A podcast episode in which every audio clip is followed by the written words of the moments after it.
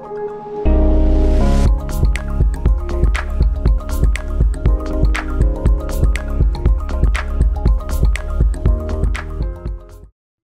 家好，欢迎回到搭讪日常，我是日常。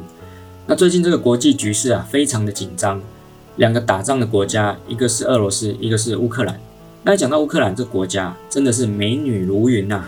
有时候日常在想，如果到这个国家搭讪，是不是搭的不要不要的？有时候会有这种想象。当然，在这边我们还是希望战事尽快平息。那事实上，在日常的一个经验当中呢，其实在自己国内是比较难搭的一个环境还有状况。为什么这样讲呢？你到了国外，其实你有另外一个身份，你就是外国人。那么以一名外国人来说呢，别人对你的戒心就会下降，因为再怎么样呢，他们在自己的国家会比较有安全感。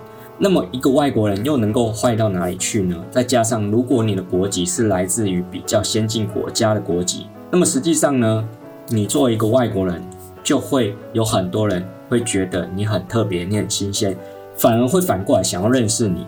那么有机会，那么有机会，日常在做一集专门探讨搭讪外国人，或者是外国人搭讪我们的一个比较细节还有具体的部分。不过讲了那么多，其实今天的主题呢，其实不是这个，而是要讲关于旁边如果是父母、是爸爸或是妈妈，要怎么去搭讪。那么有一直在 follow 我的频道的听众，大概都知道，日常不太会打没有把握的仗。因为像这样有亲友在旁边的一个状况，其实成功率都是不高的。那有关于这方面的经验，我在之前的集数里面都有多少提到一点。因为女生会在乎旁边亲友对她的看法，所以呢，纵然除非除非啊，这已经谈过了，除非你的颜值高到一个破表嘛，那甚至于连亲友都在旁边声援的，那么女生通常通常不太会主动去跟你有任何的互动。即便有任何互动，然后也顺利，你要到联系方式，那么通常其实不读不回的几率，或者是已读不回的几率都很高。所以总结下来，经验告诉我，日常就不太会去搭讪旁边有亲友的对象。那有关于旁边是家人的对象呢？比如说父母好了，那像这类的搭讪对象，通常日常也是因为跟搭友一起搭了一阵子之后呢，发现。诶，我们会尝试一些不同的搭讪风格或是方式，我们就会去尝试看看像这样的一个搭讪对象。所以呢，有几次呢，我跟搭友就是走在路上，搭的次数也差不多了，我们就会去尝试不一样的搭讪。那通常就开始，我们就会去看到，诶，这个女生外形不错，诶，蛮靓丽的。不过她旁边好像跟着一个看起来是她妈妈的人，那这样我们要不要去搭呢？那在两个搭友互相鼓励之下，大家知道鼓励，然后那我们就会其中一个就会冲上前去，开始自我介绍开场。在日常的印象当中，旁边是妈妈的成功率绝对会比旁边是爸爸高，这个很显而易见啊。通常我们男生在想什么，男生自己都知道，所以只要一个男生过来啊，想要认识他女儿，那么爸爸的一个警戒性就会拉得特别高。那妈妈呢，有时候还不一定是警戒的那一个人哦。还是帮你的那一个人呢？有可能会是这样。如果妈妈认为你是一个不错的对象，那她反倒过来还会帮你哦。日常自己是没有遇过被妈妈帮忙的情况，但是好像其他搭友有这样的经验，非常少之又少，并不是说今天提出来就很长、很频繁的会遇到。不会哦，完全不会，不要想太多。而且如果又像是你自己是在学的身份，然后女方也有可能是在学的身份，像是高中生或者是大学新鲜人，那么这样子来说，妈妈其实会是警戒的那一个哦。那日常遇到的状况是，有一次我跟搭友也是出去，同样的也是搭了一阵子，我们就尝试不一样的方式。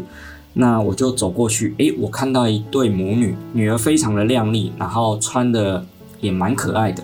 那我当下会有一种在搭友面前想要求表现的一个心态，我就二话不说冲上前去，开始就是先降低妈妈的戒心，这也是一个礼貌。现在搭讪真的开场要有礼貌，拜科技所赐。现在的一个人与人之间的距离其实蛮近的，特别是都市化的情形很严重，很多时候我们不像以前，就是在乡村或者是乡下这样的地方，大家都彼此认识，而在这样的一个都市化环境之下，大部分人与人的距离虽然近了。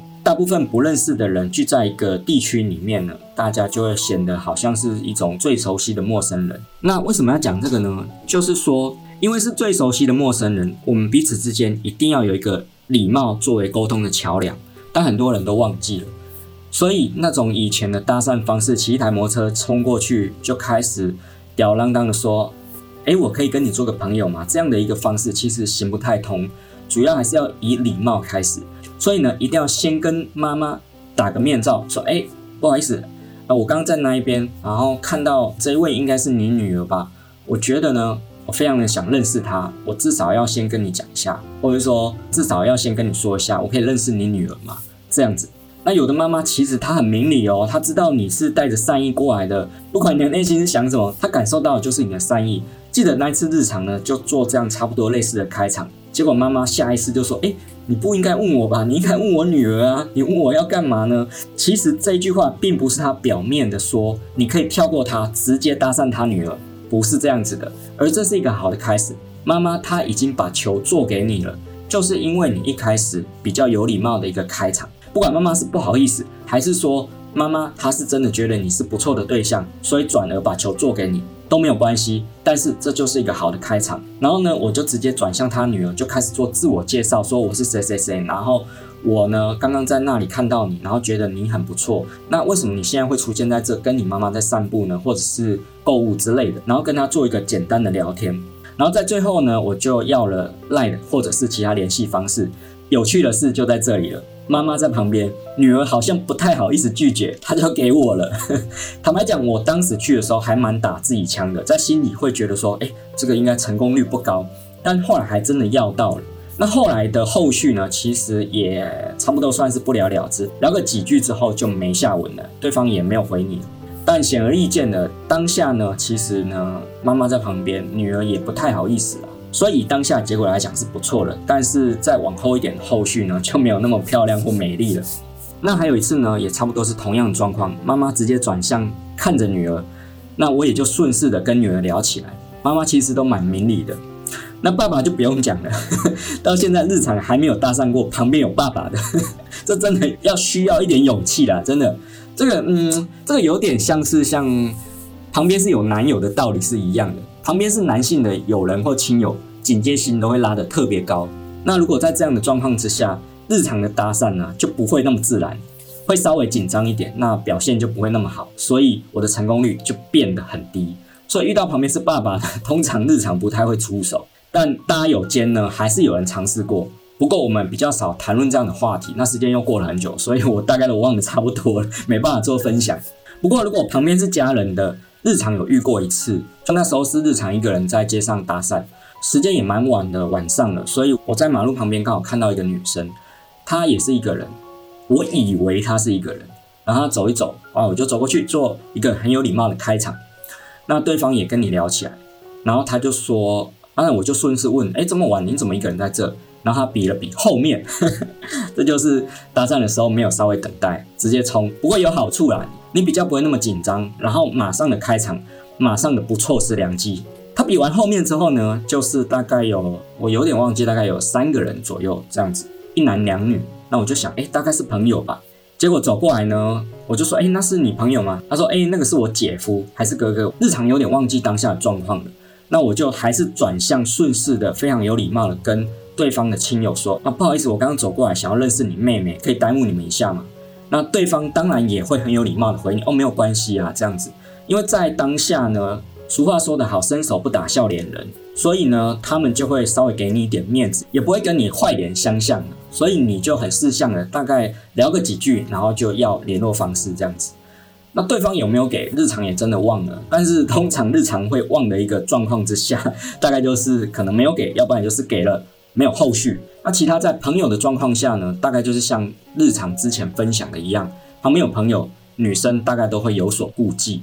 不过也不能说搭讪旁边有其他亲友的女生，百分之百或者是很大几率程度会失败。日常想要说的是，任何可能都是有的，所以也不要因为这样就不要去尝试，因为日常还是有一些搭友呢，他们是没有在管这些细节的，所以呢，他们就会尽量尝试。